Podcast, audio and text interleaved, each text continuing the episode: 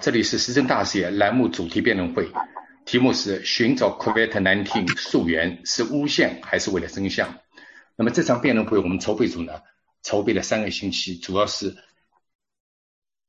辩手涉及四大洲，在不同的地点、不同的地方，包括里面的筹备组的人员也涉及到东西海岸等等，所以呢有一定的难度。这个难度呢还不仅仅是在客观地理环境下，还涉及到一些。对这个辩题的政治性的倾向问题，那么今天呢，我们这些辩手都能为了这个辩题的主题思想进行一场辩论。辩论的目的并不是为了达到统一的认识，辩论的目的就是为了使各位能够把自己的想法和观点尽情的阐述干净。那么接下来呢，我介绍一下这次的辩手和主持人。主持人呢由我和刘晓峰共同主持，然后呢采刘少仪。那么正方的辩手有 James 和杨涵，反方的辩手是 Tom 和张斌。接下来呢就由刘晓峰来主持这个辩论会。刘晓峰，请讲。呃，谢谢 Greg。呃，那我们现在就到这个辩论会的呃正方和反方辩论的阶段。那么第一个问题呢？呃，我们一共有三个辩题。第一个辩题就是关于病毒的发源地有极大的可能不在中国的 WH。那么，欧美近来提出针对 WH 进行彻查的那么几种猜想，无论是泄露，无论是泄露说，还是这个病毒修饰说，那么都是阴谋论。关于这一点呢，现在请支持这一看法的正方辩手。James，那么你陈述你的观点和你的论据。好的，谢谢主持人。大家好，我是 James。我今天要讲的第一个辩题呢，我要从这个地方来说。首先，证明一个人犯罪，就必须要提供罪行的证明证据。怀疑是不能再定罪的，不能靠怀疑来说明这个人有罪或者这个国家有罪。那么，美国对 WIV 的指控呢，完全停留在怀疑层面，并没有确凿的证据来证明五毒所就是新冠肺炎的制造者，所以我们不能依靠怀疑来给五毒所和中国定罪。那么讲到这里，肯定会有人要问说，如果有怀疑，那么为什么不去武武汉和 WIV 收集证据呢？收集证据的话，收集到了的话，那么就可以证明 WIV 就是病毒的制造者。那么中国就要负相应的责任。关于这一点，那么我要告诉你，如果在科学上证明病毒是可以人工合成的，而且在技术上实现是可以实现的，那么我完全支持各个国家和各个机构去 WIB 进行核查、深入调查，去挖掘证据。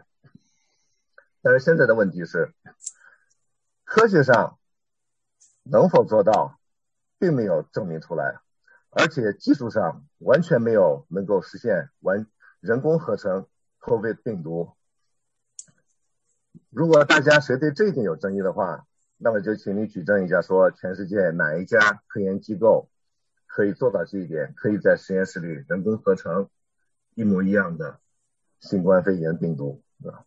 所以我们从逻辑上和法理上。就打掉了美国到 WIB 进行调查和溯源的正当性和科学性，因此，美国要去中国对新冠病原进呃新冠肺炎进行溯源，这就是完全的政治行为，是个阴谋。谢谢主持人，这是我的第一个问题的回答。好的，那。下面我们写，请这个反方的张斌来谈谈你的看法。啊，这个呃，谢谢主持人。这个 James，这个呃，跟我的这个题好像我们差得很远哈。我们我我我我是想说，我们呃为什么要调查这个东西，对吧？那呃，新冠疾病在大爆发在武汉这一点是毋庸置疑的。这个我如果说我们要阐述的话，会要花不止五分钟时间。所以我我这个东西。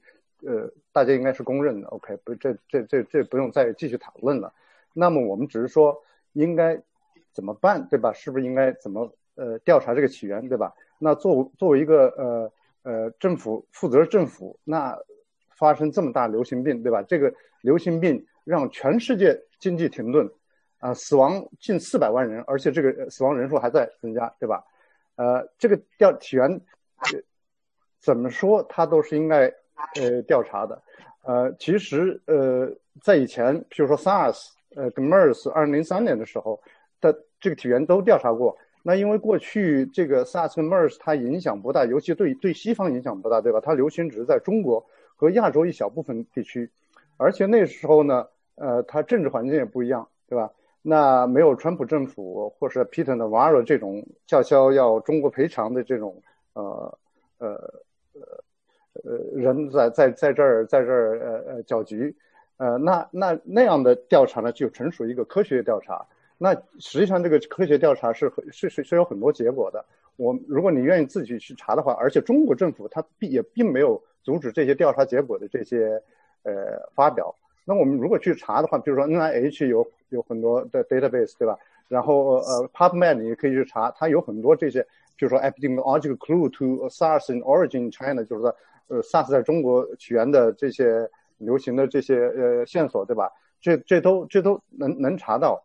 那呃，而且我们得出结论就是说，这是个基本上可以确定，就是是这 SARS 呃是个动物起源。所以就是调查肯定是有意义的。那是我我其实我要说具体要说呢，就是说调查实际上有几个角度。我我为什么要调查？第一个角度是说从公公共卫生和科学态度来说。那发现流行病线索，以防范未来的流行病大爆发，在科学上应该是对公共卫生呃服务的呃呃呃负责的态度。那如果是说动物传人，对吧？那我们应该调查具体是从什么样的动物，通过什么样途径传人。那比如说我们以前知道流行病疟疾，那我们知道是蚊子传，那那那我们就可以发展，比如说我们是不是通过什么呃生物工程啊，或者是物理灭蚊，对吧？比如你要到森林里去，你喷着灭蚊剂，对吧？这些我们都是可以防防止。那如果 SARS 调查基本上是是呃动物动物起源，那如果说我们这个能够发现是动物起源的话，我们就能够采取一定的措施，对吧？嗯，那呃另一个从管理的角度来说，那发现流行病以防未来的大爆发的也是必须的。如果是万一是呃实验室泄露的话，那我们需要发现是怎样泄露的，对吧？那调查呃这所有可能泄露的环节，以加强管理，以防止未来的泄露，对吧？尤其是要考虑，比如说把这种呃，高呃高危的这种实验室，比如 Bio Level Two 的这这这种实验室，是不是考考虑能不能修，要不要修在人口稠密的市区？呃，这个就是无论是西方国家还是呃呃呃呃是中国，都应该考虑。其实西方国家的呃人呃公众都是也是有有很多反对意见，比如说 B 呃波士顿就修了一个在在 B 呃波士顿大学很近的地方啊。那最后一个角度就是从政府撇清的角度来说，那作为一个政府。负责政府，他应该要求有关部门去彻底调查，以加强管理，以便给公众对，比如说一些科学研究，或者是对你这个病毒所它这个存在，它它这个这个呃呃呃放心，对吧？呃，如果是确认是动物或者是无漏泄泄呃无意泄的话，你就你就消除了这五毒所，它它可能产产生生化武器的怀疑，对吧？否则的话，你永远不能消除这个这个呃怀疑。呃，那我们知道，比如美国司法，我们知道是你你是呃你你其实你犯罪可能不是小大事儿，但是你的 cover up，你的掩盖是是是大事儿，对吧？那就是说，实际上中国政府呢，他这就确实就是在犯犯这种犯这种错误。那就还有三十秒。知道知道，所以我就说总结就是说，无论是从公共健康或科学角度，从管理角度或撇清政府本身，它都对它有利来说，调查新冠的起源。都是有益的，至于这个结果是是怎么样，那我们呃和呃无所谓。其实中国也政府也不会被人家惩罚，因为有这个主权呃豁免，对吧？OK，先说到这儿。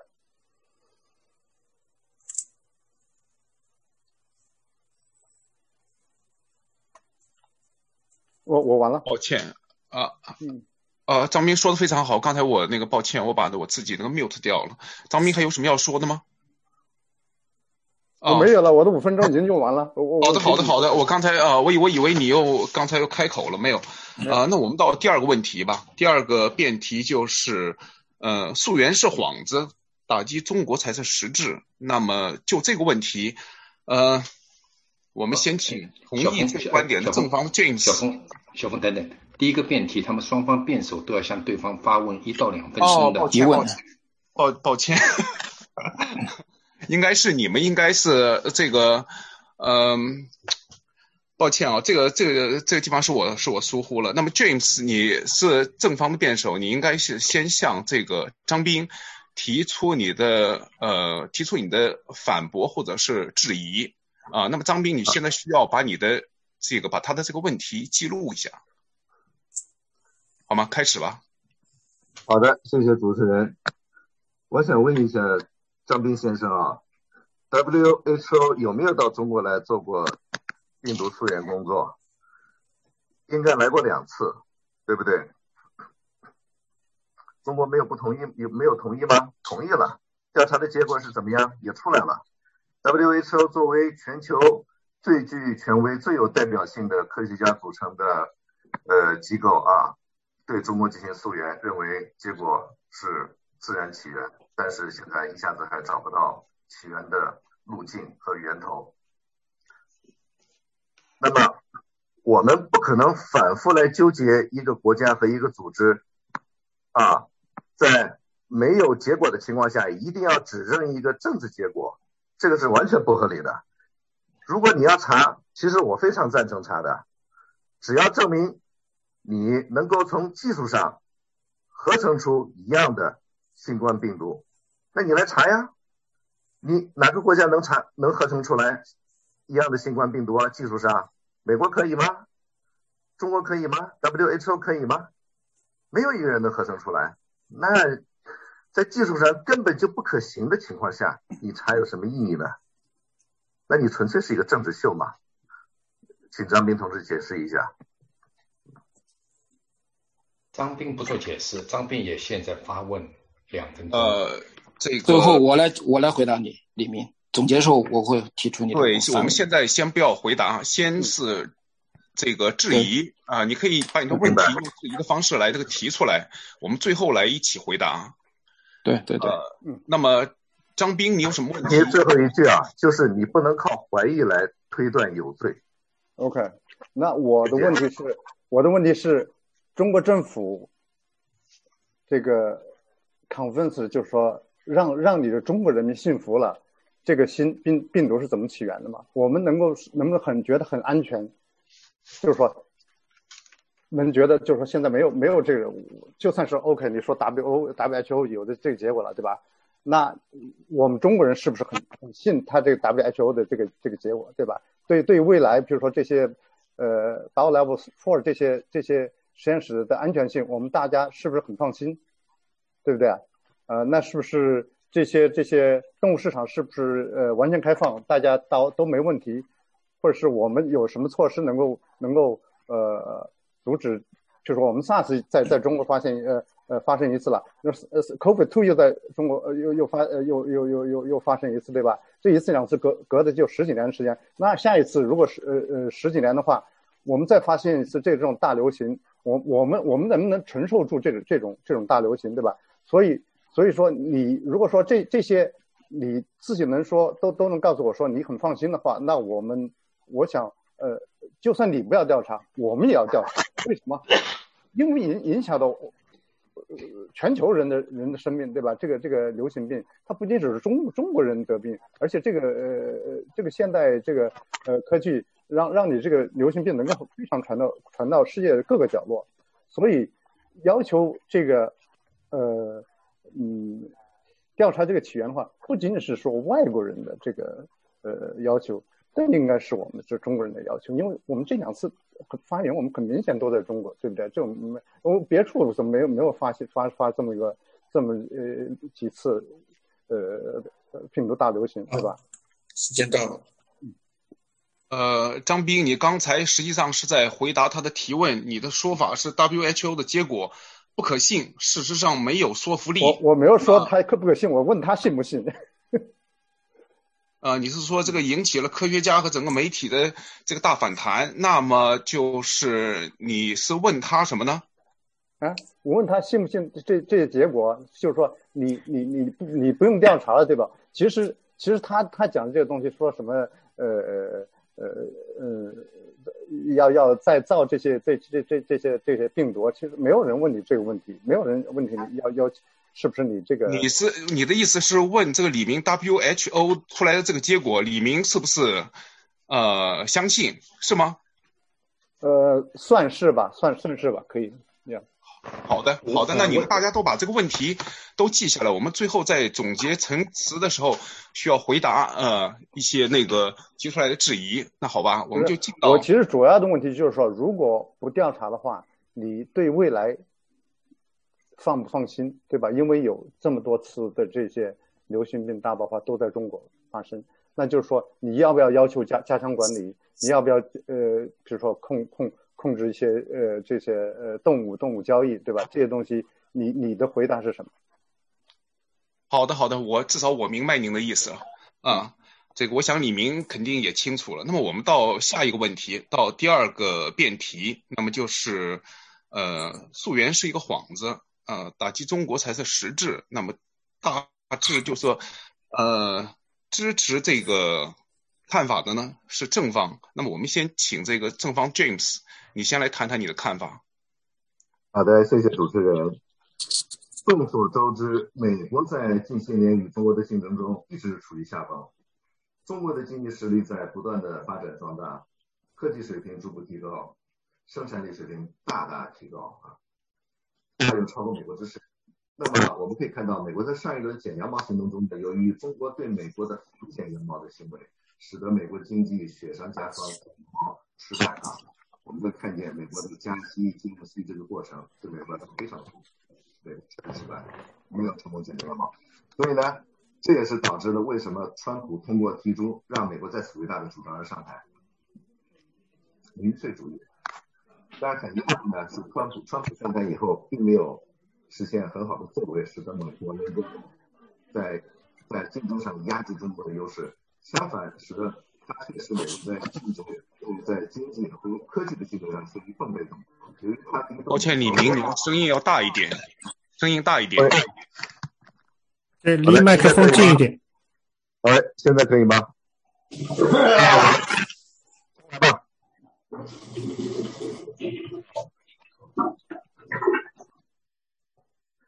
呃，OK，所以我们大家都知道。美国在这些年与中国的竞争中呢，是一直处于下风。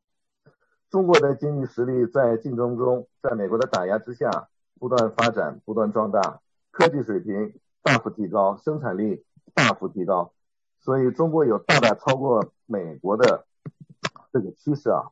而且我们可以看到，美国在上一轮剪羊毛的行动中，由于中国的反剪羊毛的应对，使得美国经济雪上加霜。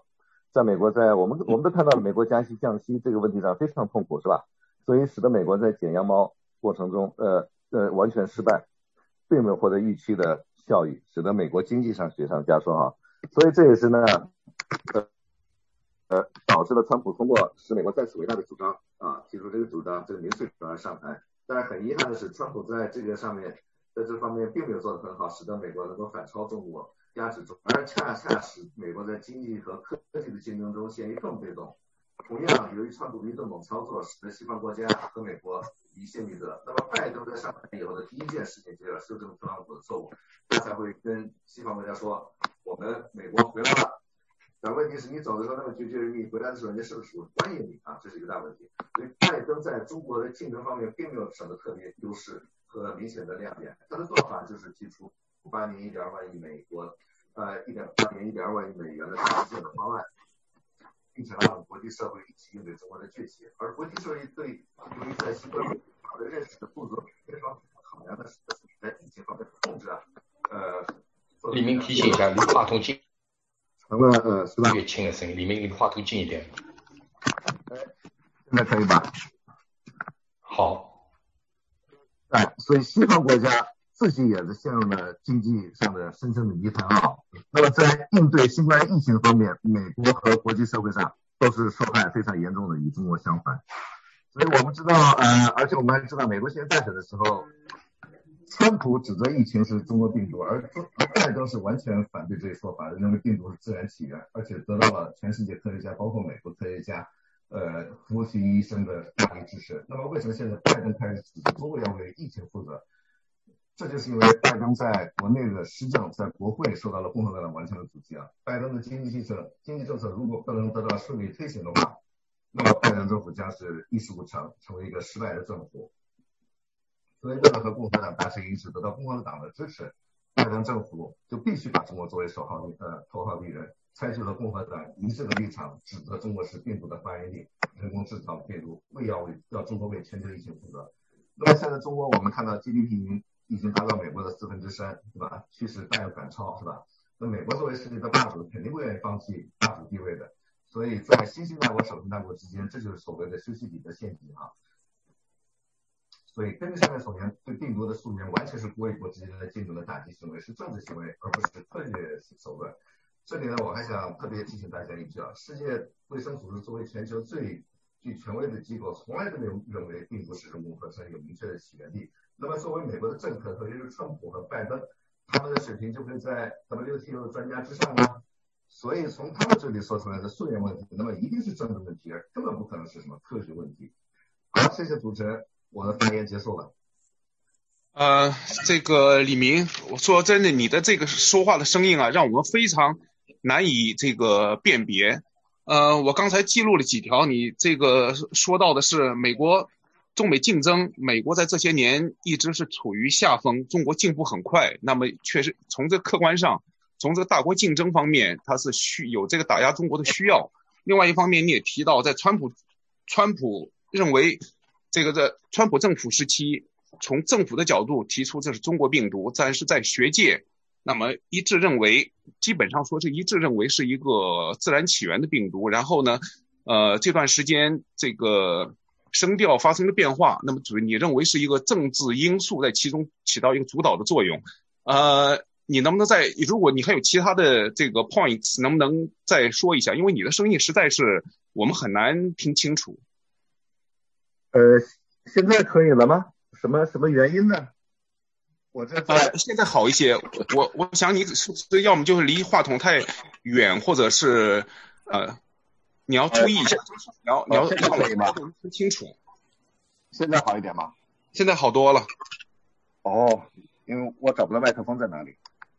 啊，我看，好的，那我再简单说一下啊，就是首先第一个，美国在中国的经在和中国近些年的竞争中呢，完全处于下风啊，中国要赶超，尤其是 GDP 现在已经达到了美国的四分之三，那么对美国的霸主地位形成了严重的威胁和挑战。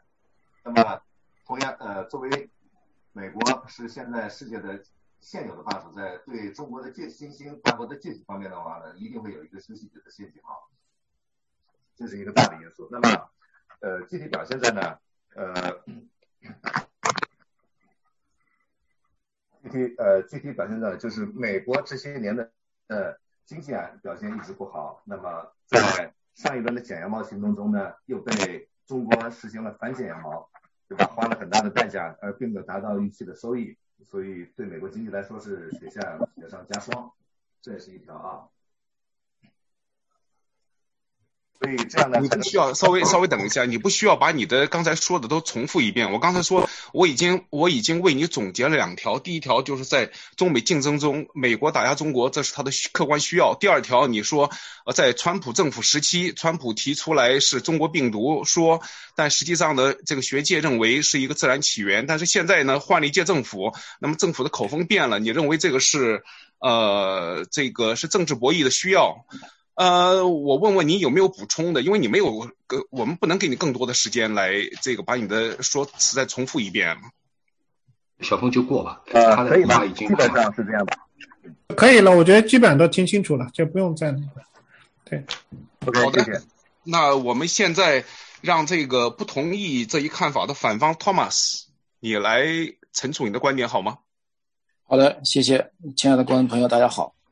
呃，我刚才听见正方呃辩手詹姆斯的这个呃论述，我觉得他已经跑题了啊。这个我们的题目是“行走溯源是科学研究和预防呃悲剧重演的需要，还是幌子？啊，是国与国之间激烈竞争引发的打击对方的手段，还是不是啊？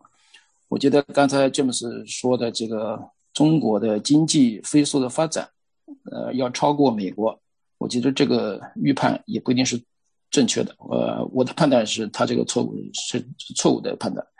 从经济学上来研究的话，从人口学来研究的话，这个判断是只是暂时的一个现象啊。这个我们就我觉得这个跑题的事我就不说了啊。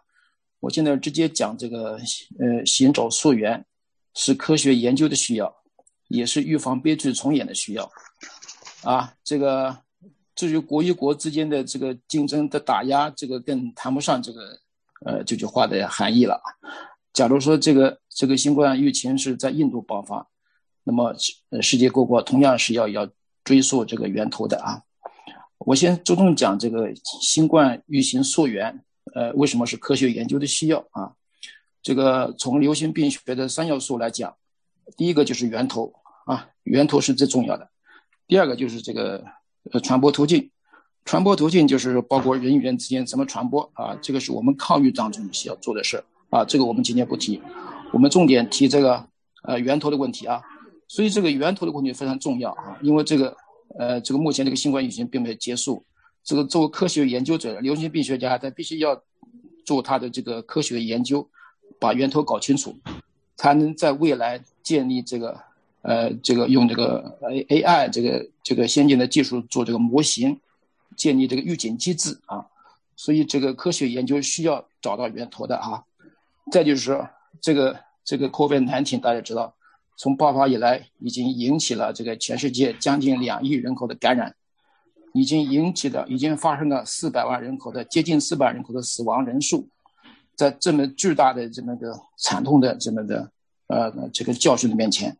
给全世界造成了非常严重的经济的停滞，和影响了人民生活呃方式的改变，所以这种重大的悲剧一定要不要再重新上演，这就是为什么需要溯源的根本的原因啊！这就是我们为什么以西方以美国为代表的，包括欧盟吧，刚刚结束的一个机器的会议当中。欧盟领导人都一致的支持这个美国为首的这个西方国家进行这个溯源活动。这 COVID-19 是爆发于武汉的啊，这个全球大瘟疫，呃，导致了这么些惨痛教训哈。我们现在从去年回忆过来，去年为什么刚才詹姆斯讲的，去年为什么这个科学家是认可的这个自然形成？因为去年这个呃 WIV 的利益相关者，这个佩特达扎克。博士，他跟武汉呃 WIV 有这个呃腐败的这个经济关系，所以他以健康联盟的名义，他不断的引导。去年二月份在那个呃 The Science 就是《柳叶刀》上搞了一个误导的签名，让二十七位科学家给他背书。后来经过时间的发展，这个这个二十七位科学家很多人觉得上当了。这个《柳叶刀》的签名是。失去了科学的客观性，所以呢，在去年在这个川普的这个呃阴谋论的主导下，这很多科学家主动离开了这个实验室，泄露呃这种这种比较客观的一种带有客观性的一些推断啊，呃，随着时间的发展，这个然后这个这个在互联网上有很多数据学家慢慢的把这个实验室泄露的这个规律揭示出来。揭示出来之后，就引起了这个世界病毒学家的广泛的注意。今年来说，就是呃，就是把这个这个实验室泄露证据出来之后啊，就是科学家跟主流媒体全部转向。所以说呢，就是说这这个客观的变化导致了这。哦，小峰把它停掉了。好的，那么啊，就是我们超时了，因为我们这个。呃，辩论是需要非常严格的遵守时间，那我们就到了这个正方。那么，这个 James，你现在可以向 Thomas 提问。James 在吗？他麦关关掉了。James，他的好，可以了。呃，好，现在听清楚了吗？现在可以啊，James，你要注意一下，尽量要让我们要听清楚。OK，谢谢反方，谢谢主持人。那么我首先我要问第一个问题啊，反方问反方第一个问题就是，反方说，扎斯克博士在与在与武汉的研究中啊，合作研究中有存在腐败行为，那么请你把这个腐败行为指出来，到底是什么？你这个又是在进行怀疑定罪。第二个，中国没有什么。进行呃没有什么必要进行遮遮掩掩的。新冠病毒发现之后，中国第一时间就把新冠病毒的测序向全世界进行了公布。如果说中国要是遮遮掩掩的话，为什么要把这个这个这个这个病毒的测序向全世界公布呢？等于说，嗯，好，如果这是自己的问题的话，那么就是说，哎，我把这个问题展示给大家，大家你大家快来攻击我们，对吧？这表明中国是完全。为从科学的态度，从为全人类负责的态度来做的这件事情，把病毒的测序、基因测序都向全世界进行公布，那么你还有什么可以怀疑的？这是最重要的一步，对吧？所以其他的那些科学家的态度怎么怎么样啊？肯定你是一定是要 biologist，你才可以证明你是。呃，你的态度才会有参考价值，而不是说随便你一个科学家，你的态度都是有价值。因为隔行如隔山。我们看福奇博士，他的态度也在政治的压力下三天两头经常变。从最开始坚决坚决认为坚决认为的自然呃起源论，到后来在拜登政府的压力下说啊也有可能人工嘛，最后又改成了自然起源。谢谢大家。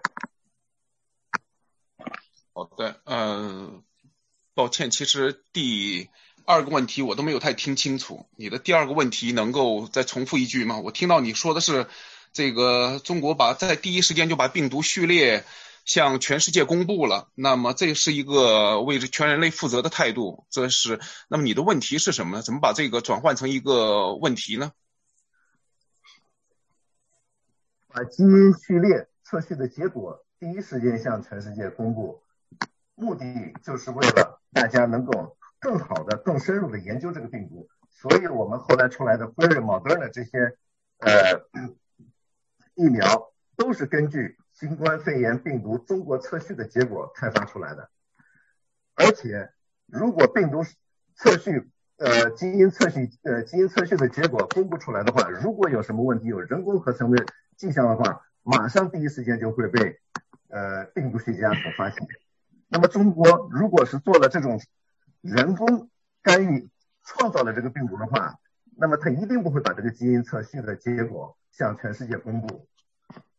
好的，好的，谢谢啊，我明白你的意思了。你的意思就是说，难道这不是对全世界负责吗？好吧，啊，下面这个呃，Thomas，你有什么向这个 James 提问的吗？对他的说法产呃提出质疑？哎哎，你好。麦关掉了。喂啊啊！你好，你好，听到吗？可以听见，但是是谁？哪位在讲话？现在呢？我的是辩手辩论的时间，其他人请不要说话。那么，托马斯，托马斯在讲话。对，托马斯，你你说吧。我的声音能听见吧？好的，可以。我我我我给李李李明提问的啊。刚才我听见你讲的这个拜登政府的这个。呃，是为了妥协共和党的一些一些，为了达到这个他的目的，其实不是这样的啊。你要知道，这是拜登提出溯源的要求，是在这个十八位这个科学家的要求之下，呃，从提出来实验室泄露的非常大的可能性，然后拜登政府呼应科学家的要求，还有一个原因，我告诉你，就是这个战狼中国的战狼外交，把这个把这个新冠病毒的起源。把它赖到美国的那个德呃德克里特堡这个军营里面去了，所以拜登政府从这个两个角度来出发，要把这个起源搞清楚，所以动用这个美国的情报机构，同时要要 WHO 同时调查，是两个两条腿走路的，是吧？那么我请问你，给你呃，请问你你对这个你对这个拜登政府跟川普的川普政府的这个起源那个调查这个？起源，然后或者是川普的说是这个阴谋论的这个呃武武这个生化武器，还有拜登政府的并不是着重生化武器，你有什么看法？我的我得跟你提这个问题，好吧？好了，我听完了。你是你的问题是问他对两届政府这个进行调查，他们的目的不同，你问目的不同，如何看待？问里面，对对，如何看待？好的好的，谢谢。啊，那行，我们就这个辩题，我们就暂时到这里结束。那么我们到第三个辩题，第三个辩题的大致意思是说，嗯，溯源是一个无理要求，追查病毒这场沸沸扬扬的国际事件将会给这个在将会极大概率对全世界的华人带来负面的影响，啊。在这方面，如果同意这个看法，这个正方辩手，那谈谈你的意见。这是杨涵吗？哎，好的，好，谢谢谢谢主持人的邀请。嗯，呃，首首先从原则上讲啊，这个我想大家都不反对从科学的角度对病毒进行溯源。嗯，但是呢，我们生活在一个现实的世界中啊，不是一个生活在一个真空中，在一个完美的世界中。任何的一个科学问题，都可可以通过科学家呃来个按部就班的啊，通过严谨的科学方式来进行调查。呃，但是呢，我们生活的这个现在的现实的这个地缘政治世界中，呃，是不可能存在的完全中立和公正的调查，因为呢，第一，中国是一个主权国家，呃，中国应该自己有在自己的国境范围内。有能力也有自己的权利，对自己国家发生的问题进行调查，呃，而不是需要呃美国、其他国家或者甚至是呃呃世界卫生组织来调查，呃，这个主权的问题很重要。嗯，呃，在现在的世界中，嗯，对这个国国际安全问题发生的问题，呃，采取解决的办法呢，是实际上只有两种形式。第一种呢，就是通过联合国。呃呃，世界卫生组织授权的进行这个进行的这个非军事性的调查。第二种方式呢，可能是联合国安理会授权的，通过武力解决。比如说这个伊拉克的这个呃大规模杀伤武器问题，最后就是通过通过了，当然当时没有通过联合国授权，就是这个美国和西方国家的联盟采取武力方式进行的调查。而我们而中国呢，现在是中国是一个。安理会的核大国，安理会常任理事国的呃呃之一，它有自己完全的主权和这个，你其他国家是没有这个能力呃来强迫中国来接受任何形式的国际调查，呃，因为在世界国际关系中啊，实力说了说了算，呃，为什么没有国家任历史上没有任何国家对美国进行调查呢？因为美国有航空母舰。呃，他没有人能能够能够侵侵略美国，来强迫美国进行呃做任何事情。同样呢，中国现在是的实力是全世界第二大经济大国，呃，联合国安理会常任理事国，而且在安理会有否决权，所以不可能联合国呃不可或世界卫生组织不可能通过任何强行的方式啊对中国进行调查。呃，中中国的科技能力。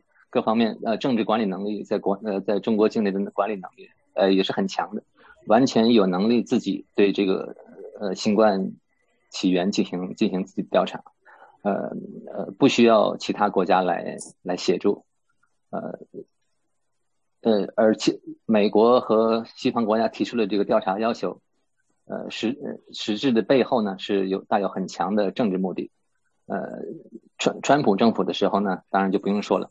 他是完全是希望，呃，采取甩锅的方式，呃，指责中国呃生物武器，这样的话呢，来来替川普政府的无能，呃，来进行进行掩盖。嗯，拜登政府呢，当然从并从呃形式上并没有像川普政府那样直接直白或者是耍无赖，呃，他们只是说我们要通过情报组织进行调查，比相对相对中立性的语言。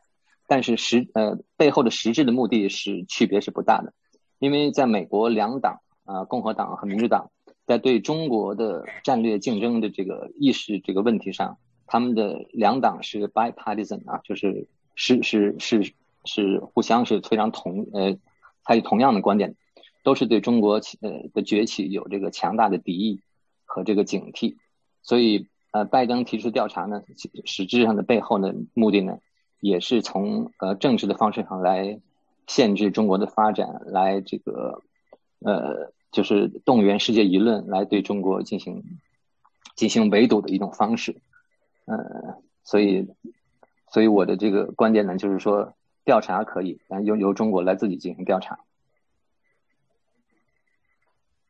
好的，谢谢你，你的你的表达这个非常清晰啊。下面我们由这个反方的呃辩手，那么反方是，哎呀，反方是 Thomas 是吧？Thomas，你能开始吗？好嘞，我现在开始了哈，谢谢各位啊。啊，刚才正方辩手杨涵说的这个溯源，呃，跟主权的关系，这个我不同意。呃，这个新冠溯源是跟主权没有关系的啊，因为这个病毒已经给世界造成这么大的影响，这个全世界所有的国家都主张中国对中国要无限制的、要完全开放的溯源。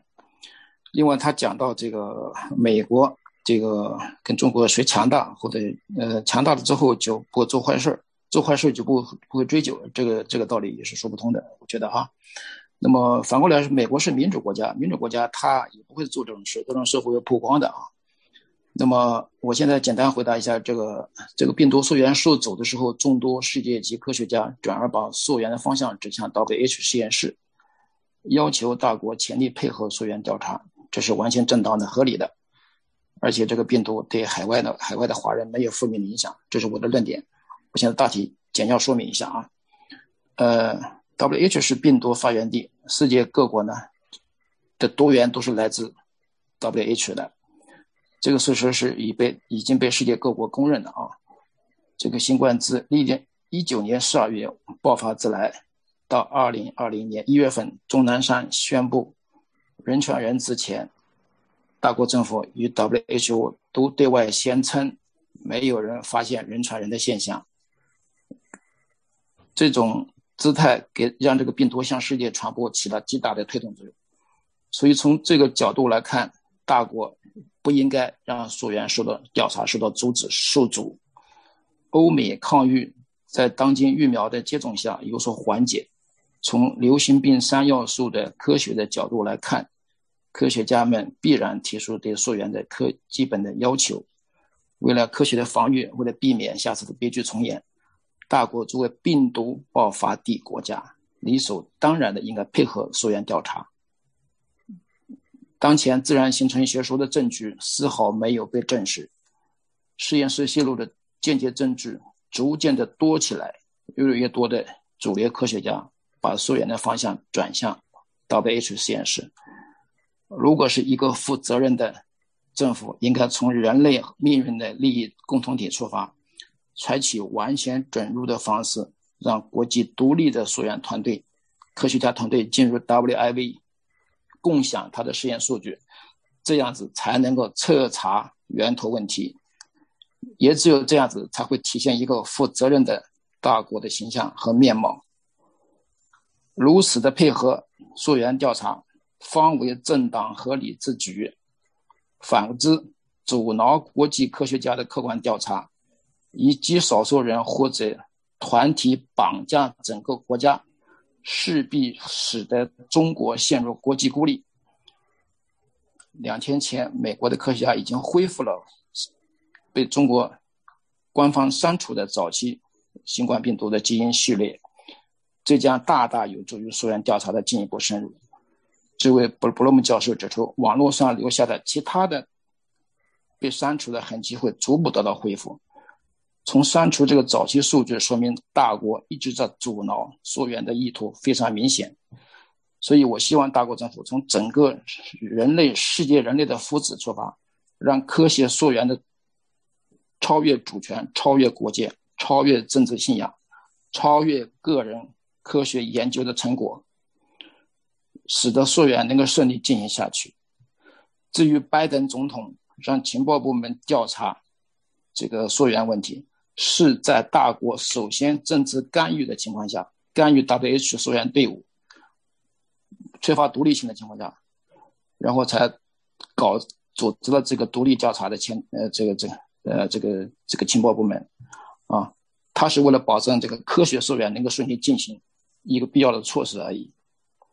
另外，近来海外的华裔动辄以溯源会对海外华人有负面影响，那么我就要问，我们这边伊朗出来的在西方国家的人有没有受影响？没有，对吧？所以作为一个独立知识分子来说，面对这种特殊的情况，我们不能简单的跟某国政府极少数群体自动捆绑，那样的话，这个人们就会大家指责了啊，对吧？民主国家人不会不会根据你某国情况来决定你的。这个价值观，所以说呢，我的结论就是，当病毒溯源受阻的时候，众多世界科学家转而把溯源方向指向 W 实实验室啊，要求大国配合是正当的，海外海外华人不会受到任何影响。好的，我讲好完了。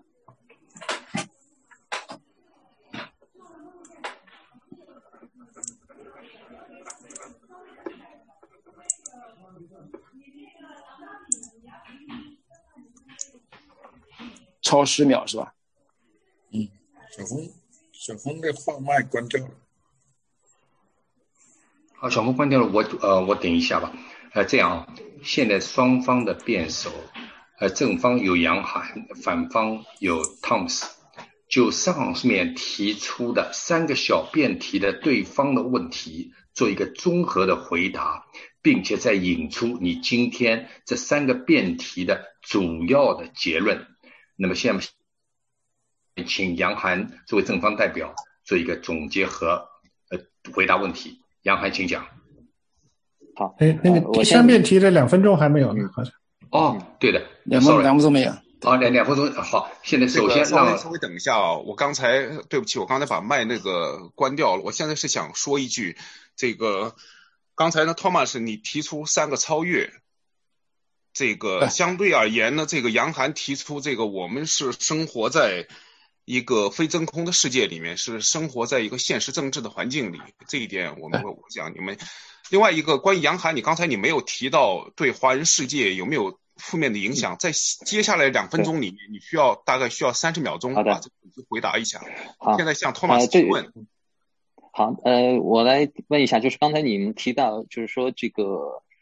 过去一年，科学家呃的关注点从这个自然起源转到了实验室啊，我觉得这个不一定符合事实啊。实际上，科学家在去年一开始呃的联合公开信呢，他们科学科学家的说话是很是采取科学态度，就是科学态度从来都不是 certainty 啊，都是很确认，都是这个谈谈任何问题的这个可能性 prob probability。呃呃，去年三月份呃联合科学家联合声明的时候。就是提到呢，就是说他们认为最大的可能性是自然来源，但并没有否认，就是说这个可能从实验室泄露的可能性，只不过这个可能性微乎其微啊。现在呢，过去经过这十多个月来的呃情况发展，并没有新的科学证据来证明是从实验室来呃发源，而只不过是因为我没有找到自然的宿主，所以科学家采取科学的态度呢，就是说，那么我们也同时也要考虑到是不是实验室的来源。这是只是说通过一个科学的探讨问题，并不是说这个里面有多大的可能性，或者是科学家整体的这个转思维的转向啊。他们只是提提了一个问题。从现有的证据来说，还是自然起源的可能性最大，呃，实验室人工起源的这个可能性非常小。这个证据呢，其实是一直没有改变，还是跟以前的证据是一样的。好的，谢谢。那您现在能说一下再补充一下啊，对华人的世界，对对对，嗯，这个呢，呃，就是说，当然是有影响的了。因为为什么呢？因为还是那句话，就是我们不是生活在一个真空的世界里啊。我们每个人、每个国家的公民都生活在具体的一个政治的现实环境。嗯，这个指责中国制造或者泄露的病毒，不可避免的就是说把这个海外的华人，这个因为呃，就是对西方国家多数这个民众啊，很大部分人对。对政治并不是很关心，对这个科学的问题也并不是很了解。如果在媒体上稍微提到，经常在渲染的，啊，或者美国政府经常渲染是，呃，中国政府和中国实验室背后制造的病毒，那么大部分西方国西方人呢，就会就会采取就会得到这么一种印象啊，这个中国不怀好心。那么整对整体中国中中国人的形象呢都会带来这个很很很大的影响。就是说，这个我们不是生活在一个真空中啊，这个这种影响是不可避免。哦，这种株连的。时间到了。好的，谢谢杨涵。那么现在 Thomas，你有什么想问的吗？好的，我刚才针对正方呃辩手杨涵的一句话，我要问他一下。看我我首先反驳他这个他这个说法是不对的啊。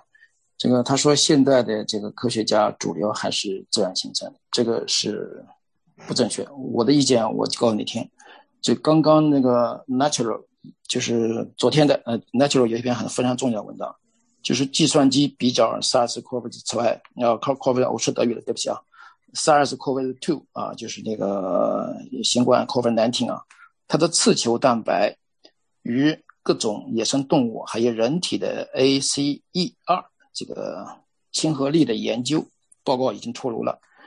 这个报告啊，这个科学有七位科学家、病毒学家、世界顶级科学家研究成果告诉我们，这个现在这个新冠 COVID-19 这个基因序列病毒，跟人体的这个 ACE2 的蛋白百分之百接近，跟所有的野生动物离得太远。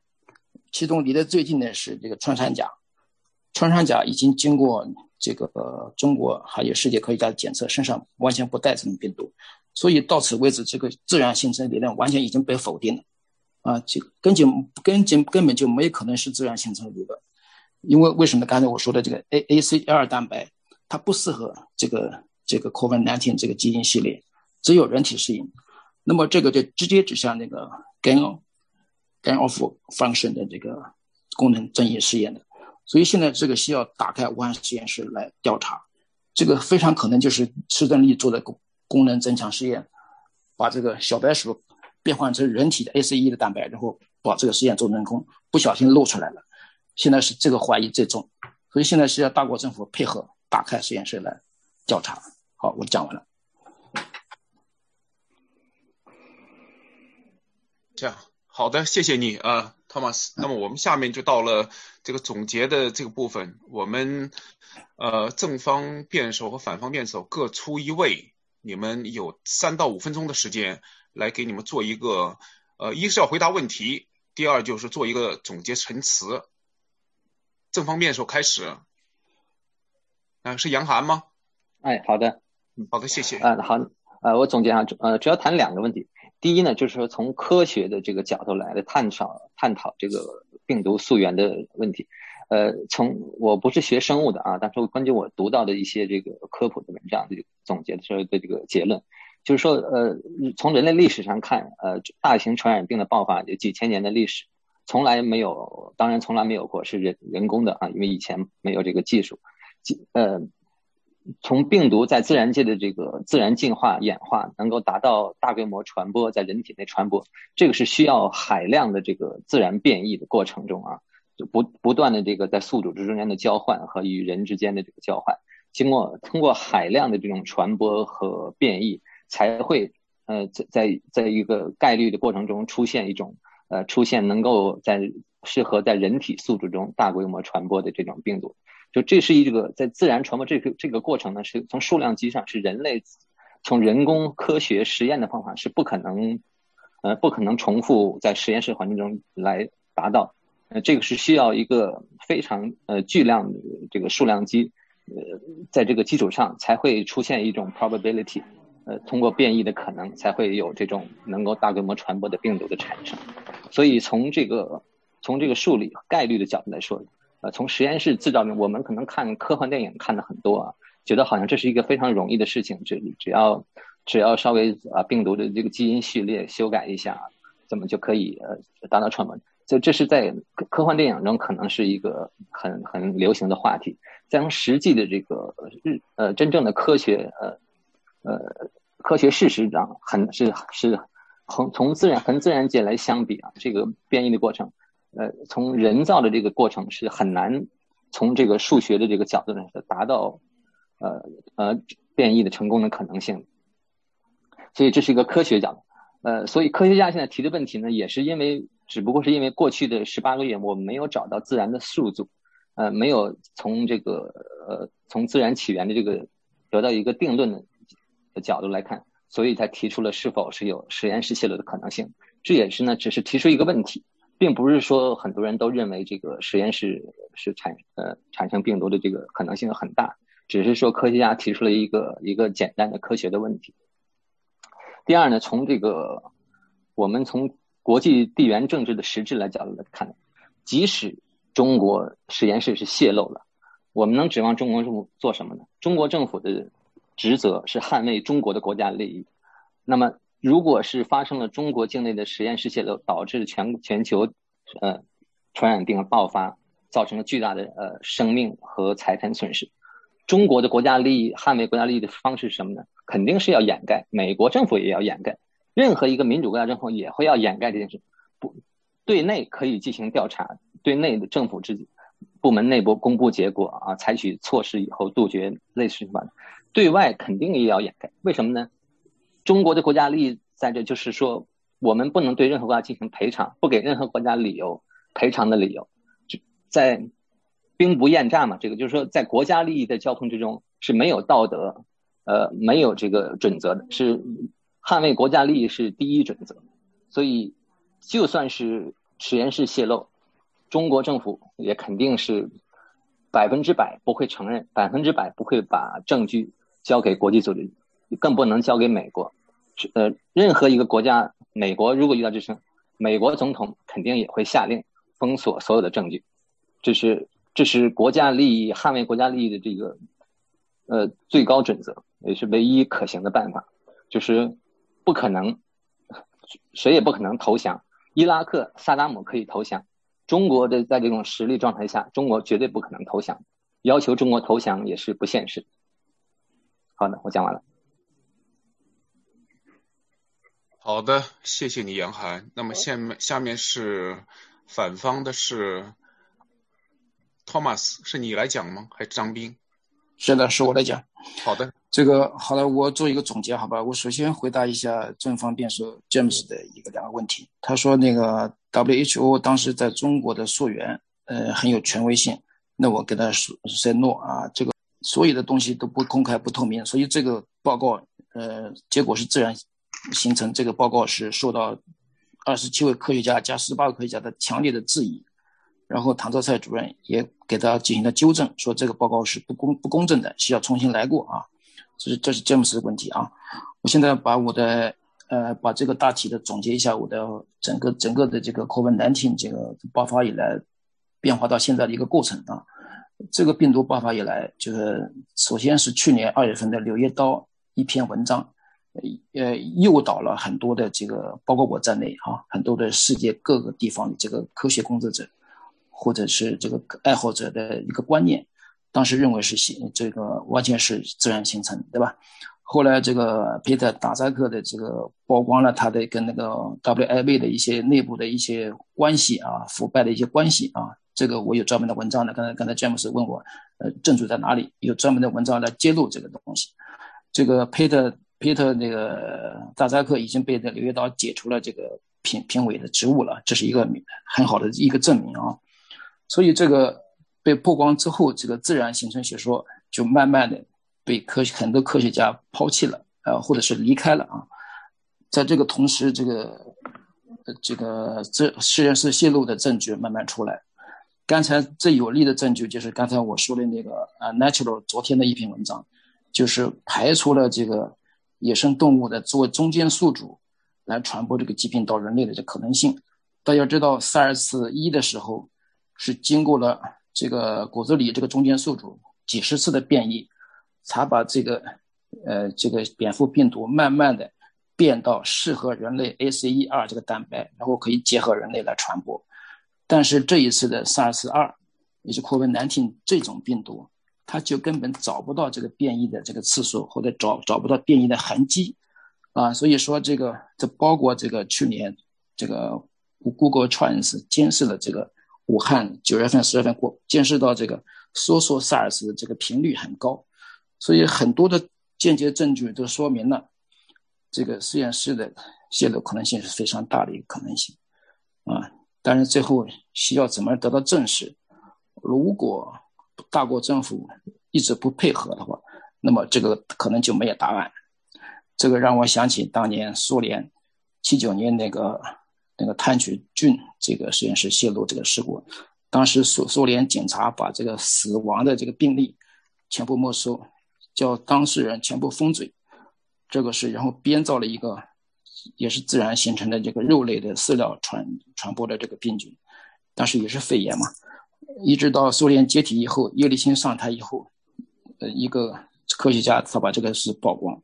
然后叶利钦对全国讲话，他说：“这个是实验室泄露。当时我作为苏共党员，为了国家的荣誉，我也参加了这个丑恶的掩盖行动，我也参加了这个撒谎的行动。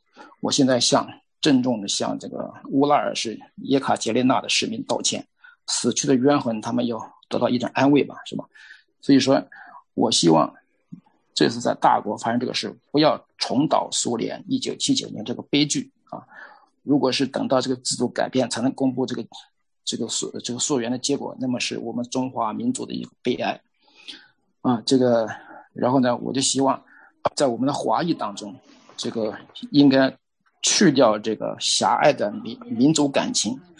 当一个真正的自由知识分子，你的平等、自由、博爱这个良好的理念跟这个狭隘的民族主义冲突的时候。你的平等、自由、博爱的这个阶位应该高于狭隘的民族主义。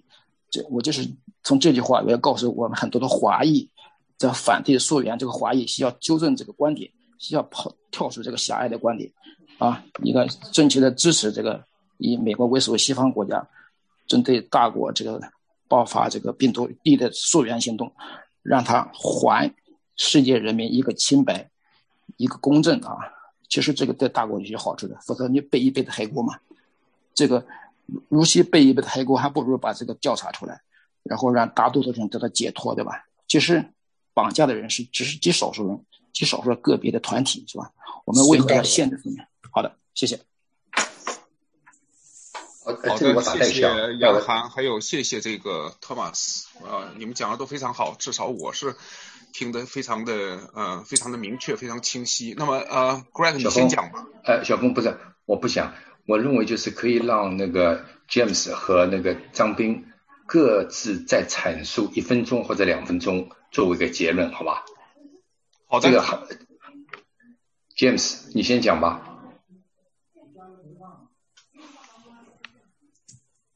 James，他是不是？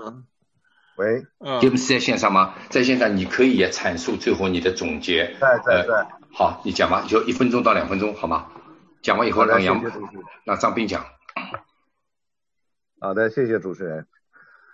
我听过了张斌和 Thomas 的全程的演讲啊，听起来呢就是非常符合有条理性，非常流畅。但是最大的问题是什么呢？他们都是在怀疑。怀疑，怀疑，怀疑，证据一个都没有。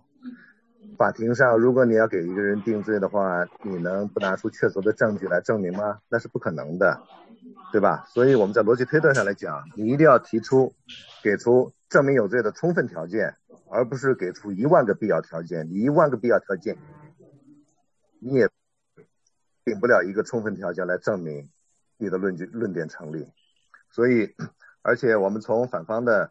呃，言辞呃言论里面，我们一直都听到，呃，指责，比方说，呃，丹萨克博士进行呃，在这个就是呃，在这个呃病毒学研究合作中有贪污腐败行为，具体有什么贪污腐败行为呢？你要指证出来，你不能嘴巴一说，对不对？国际间的合作并不是贪污腐败、经费的划拨，这是国际间的正常的合作，你不能把这种正常的学术交流和经费拨款当做腐败行为来对待。对吧？这样会产生信息孤岛，大家都从生活在同一个世界里面，科学无国界，大家是一定要合作的啊。所以这是我对托马斯和那个呃张斌他们所提出的论呃论述过程的最大的呃最大的质疑啊。所以一定要给出充分条件来证明。其实非常简单，也就是说，任何一个国家或者机构能在实验室里面合成一模一样的新冠肺炎病毒 COVID-19 病毒就可以证明啊，你来查嘛，对不对？这说明人工技术上已经做得到了。你现在根本就做不到的情况下，你去查什么呢？呃，实证力可以做到，知道吗？嗯。呃，詹姆斯，我回答你，实证力已经可以做到。二零一五年有有有文章啊，有论文的。好，先不要插嘴，时间到了，我我传了。对，下面这个张斌，你来谈谈你的这个总结的看法吗？好的，我就说 James 说这些东西都是不成立的哈。首先第一个，没有给中国定罪，OK，所以我我没有说，我们现在只是说发现线索，对吧？没有给你定罪，所以没什么充充分问题，呃，充分条件，你都不让人家去发现这个条件，哪里有什么充分条件，对不对？根本就没这么回事儿，就说没有人定给给中国现在定罪了，OK。但是我我首先声明一下，我我我本人的观点其实很很多是同意杨涵的观点，OK，然后呃托马斯的观点很多观点我我也是有保留的，但是但是我说的这这些就是说我们要求他去从公共卫生、从管理、从这个撇清政府这些责任这些方面来说，他都应该去调查，对吧？尤其是说能够撇撇清自己的话，你为什么不撇不不撇清呢？对吧？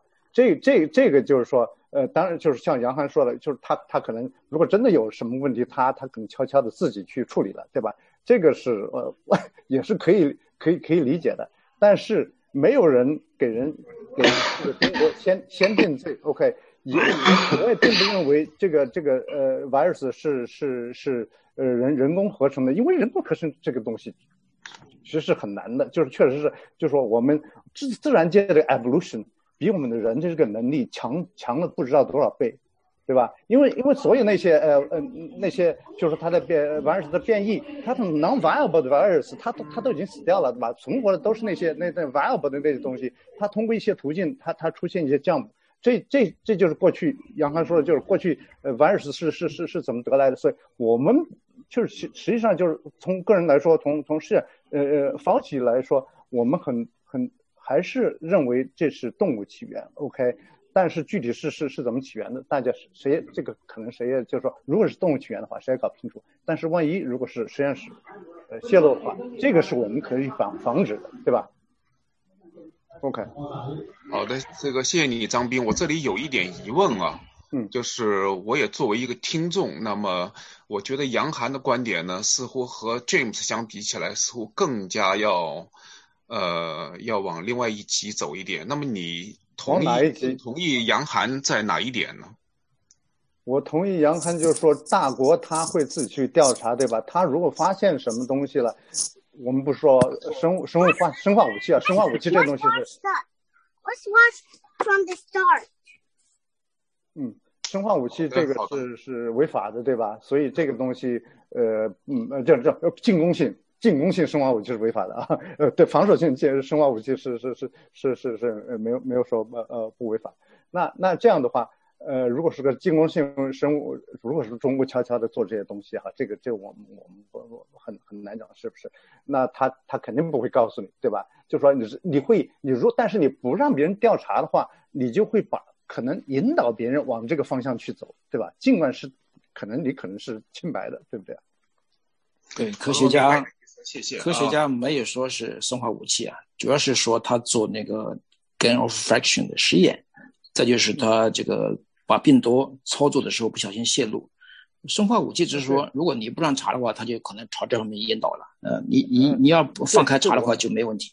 我现在就是现在很多这个你们下面再继续讨论吧，好吗？啊，这个就是具体的细节，你们需要在第二阶段讨论。这个我们你们双方的。辩手的结束，那到现在就应该结束了。呃，Greg，你先讲吧？你先讲。行，好，我讲一下。好，那个很好，四位辩手做了充分的准备。这一次的辩论会跟我们前期主办过的两次相比，那更有理性和更有呃辩呃辩性。也就是讲，选手做了充分的准备，在理性的基础上充分的阐述自己的观点，对吧？能够。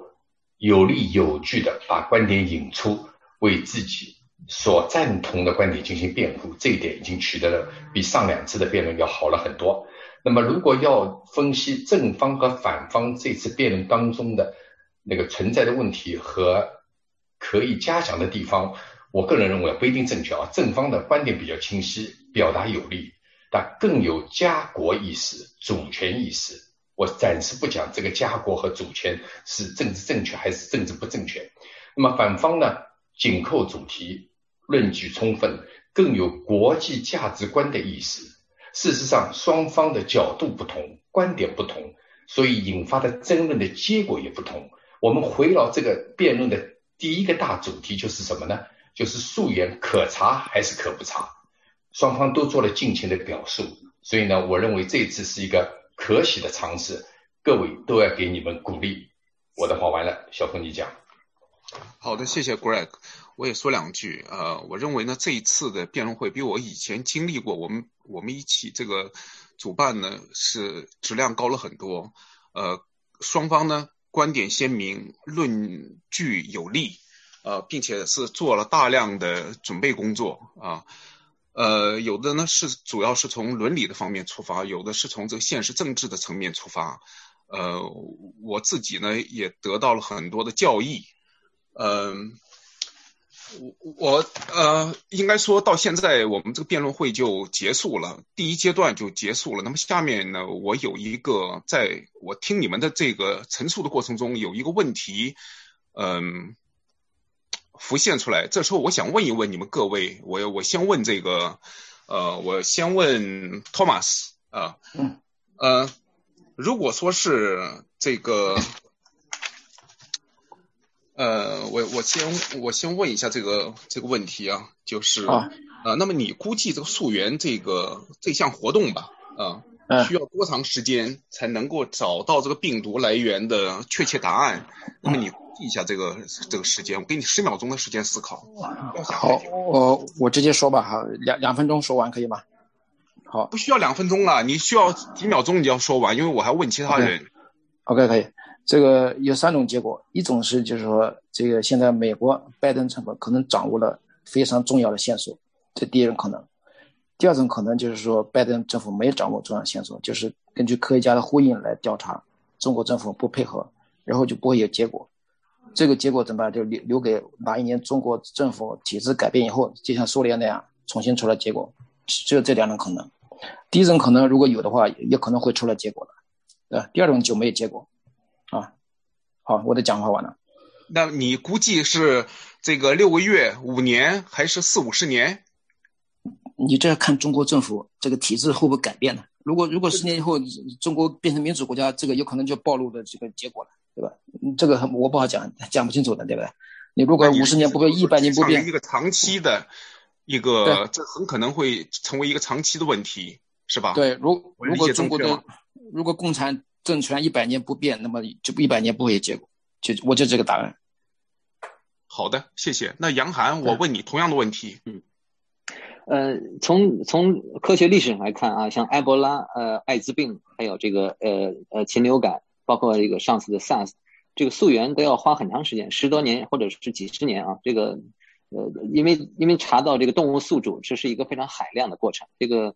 能够在动物宿主中找到这个活体的病毒，呃，这个这是一个很很艰巨的很任务啊。这个，所以不可能指望十个月、十几几年，嗯，就能解决的问题。这是要有很有耐心的，要要十年、几十年才能才能够才能完成的一项一项艰巨的工作。